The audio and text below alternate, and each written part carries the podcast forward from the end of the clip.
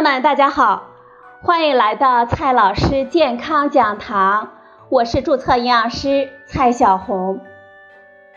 今天呢，蔡老师继续和朋友们讲营养、聊健康。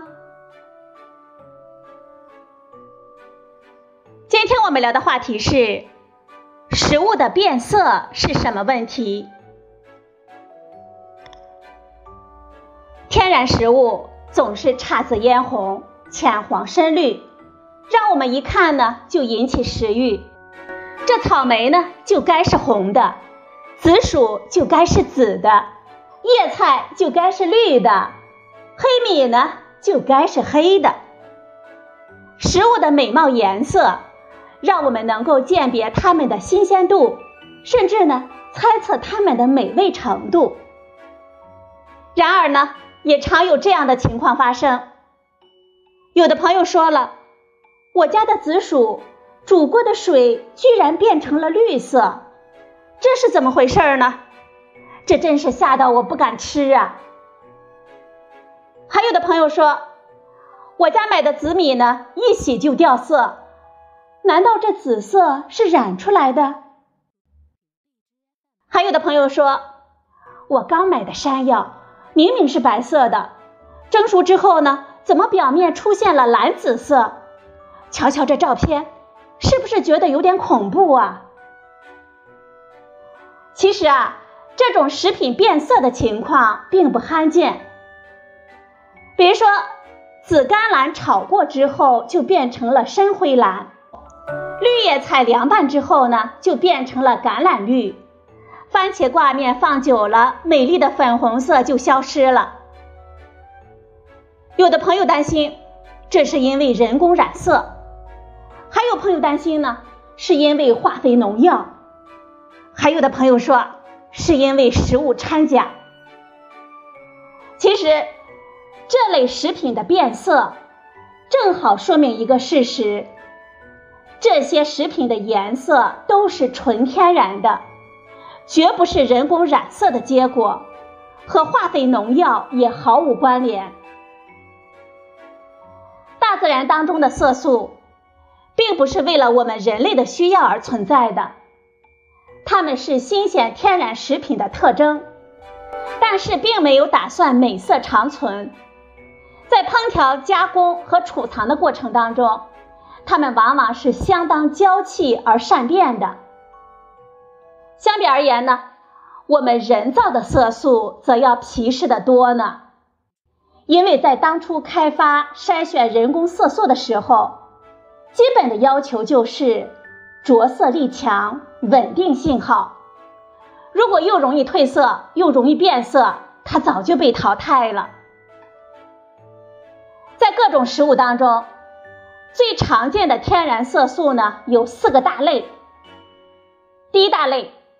四比洛色素包括肉里面的血红素和绿色蔬菜里的叶绿素，它们的特点呢是善于捕捉和传递光能，也喜欢笼络一些金属的离子。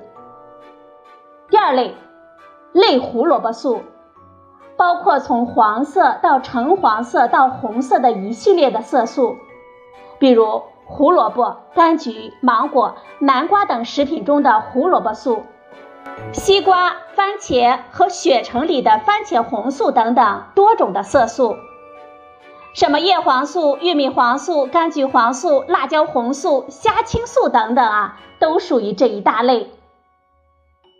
第三类多酚类色素，包括了花青素和其他类黄酮色素，比如黄酮。这花青素呢，它是一个大家族，但是它们的风格大同小异，是从紫红色到紫色到蓝紫色到紫黑色的色调。大部分蓝紫色、紫黑色的食物的颜色都是因为花青素，比如说紫薯、紫甘蓝、紫洋葱、蓝莓、桑葚、紫黑樱桃、黑花生、黑米、黑大豆、黑玉米粒等等。黄酮类则是从无色到黄色的色调，通常的颜色呢比较浅，很低调。第四大类，甜菜色素，包括甜菜红素和甜菜黄素等等。甜菜红素其实并不罕见，红甜菜头、牛皮菜、红心火龙果等等呢，那种玫红色的色调就是甜菜红素带来的。这四类色素都有掉色、变色或者是褪色的能力，只是呢，它们的脾气各不相同。先来说一下很多朋友抱怨的掉色的情况。其实啊，大部分天然食品洗后掉色的原因，是因为其中的色素被溶出来了。用水洗容易掉色。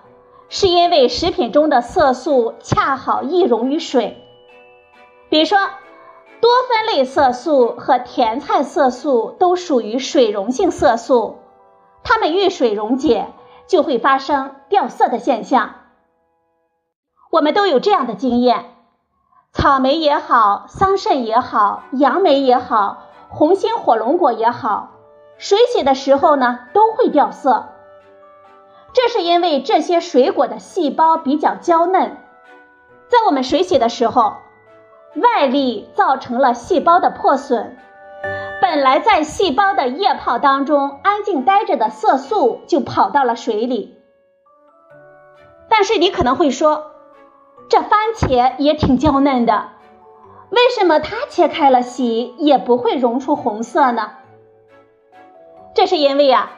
番茄红素啊，它是脂溶性色素，它根本不溶于水，所以呢不会在水洗的时候掉色。不过，既然是脂溶性，如果用油脂来洗，它就会溶出。所以，我们炒番茄之后油就会变红，炒胡萝卜之后呢油就会变黄。大厨们正是利用这个原理。用热油呢来翻炒番茄酱，给茄汁菜增加红艳的颜色。可能您还会说，我家的黑豆啊，淘洗的时候并没有掉色啊，为什么黑米就要掉色呢？这里呢还有一个重要的因素，细胞是不是能够马上接触到水？种子类的食物。比如豆类、种皮等外层组织的细胞的结构比较紧密，所以短时间冲洗一下，细胞暂时不吸水，所以里面的色素跑不出来。但是，如果我们长时间的浸泡，种子以为它萌发的机会到了，外层呢就会逐渐的吸水，这个时候花青素就会慢慢的溶出。我们用热水浸泡的时候，吸水的速度会加快，色素溶出的速度呢也会更快。不同品种的种子，外层细胞紧密的程度差距是非常大的。有些品种呢，一浸泡很快掉色，比如说紫红的糯米；也会有一些品种呢，需要泡一个小时以上，我们才能够看到明显的掉色。比如说有些黑米，还有的会更慢，比如黑大豆和红小豆。但是无论如何，只要我们坚持浸泡，花青素的色素一定会被我们泡出来。接下来呢，我们再来看一看变色的情况。发生变色的主要是花青素和叶绿素这两大类。这花青素呢，简直就是个变色龙。它遇酸变成鲜艳娇嫩的粉红色或者是紫红色，遇碱呢变成绿色或者是蓝紫色。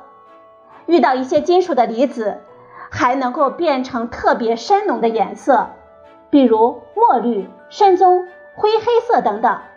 这确实呢是有点恐怖的。比如说。紫薯煮了之后的水是绿色的，只能说明煮紫薯的水是弱碱性水，让花青素发生了变色的现象。我们喝下去呢是没有毒的，我们不用怕。而凉拌紫甘蓝加了醋之后变得特别的红艳好看，只是因为醋的酸性发挥了变色的作用。有的时候，仅仅是色素溶出的时候，看似已经变色了。比如说，我们把黑米、黑花生、黑大豆等等食材泡了几个小时之后，我们会发现，泡出来的根本不是黑色。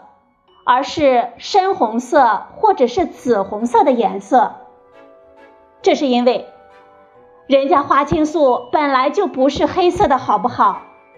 只是因为颜色太浓了，所以表面看似是黑色的，稀释一下呢，就呈现它们的本色了。叶绿素的本事就不那么大了，它们遇酸之后只会变成暗黄绿色。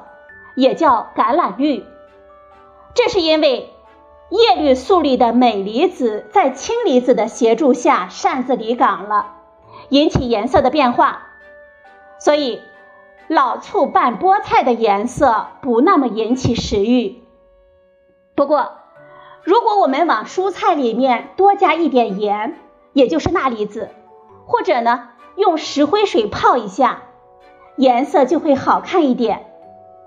如果加点铜离子呢，颜色就更为清脆了，而且经久不变。这就是有些干粽子叶能够成年累月的保持绿色的缘故了。除了掉色和变色之外，还有很多的天然食物有褪色的现象呢。天然色素的化学性质并不稳定，会因为加热或者是氧化等原因发生降解。花青素呢是最不稳定的一类色素，它在加热时间长的情况下会逐渐的褪色，温度越高，时间越长，颜色呢就越难保存。所以，至今啊还没有什么办法让草莓、樱桃、桑葚、杨梅等等食物在烹煮之后还保持美丽的颜色，连褪色带溶出。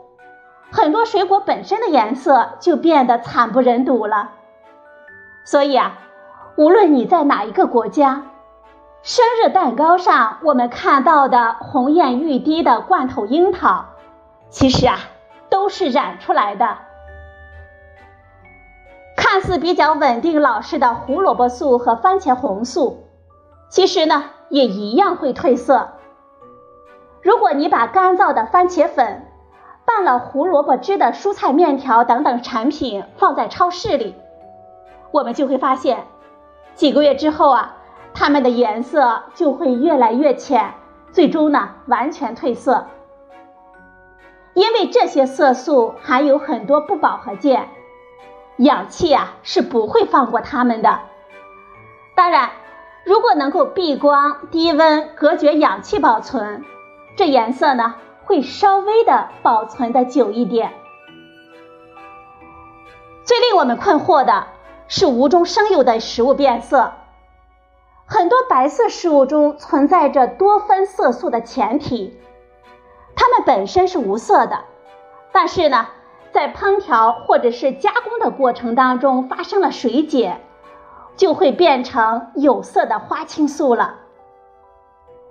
前面我们说到的山药蒸煮之后变紫的例子，就属于从无色变有色的食物变色。桃子煮熟之后中心发红，藕蒸熟之后出现蓝紫色等情况，都属于这一类。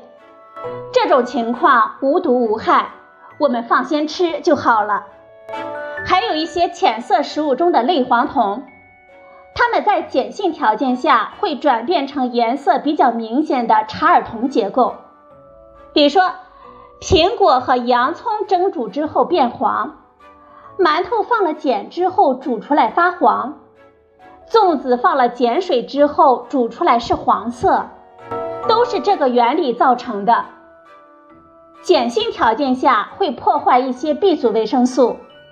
但是变色对我们人是完全没有什么毒害的，所以说我们日常生活中看到的食品在烹调加工中出现的掉色、变色、褪色的现象，几乎呢都是天然色素造成的。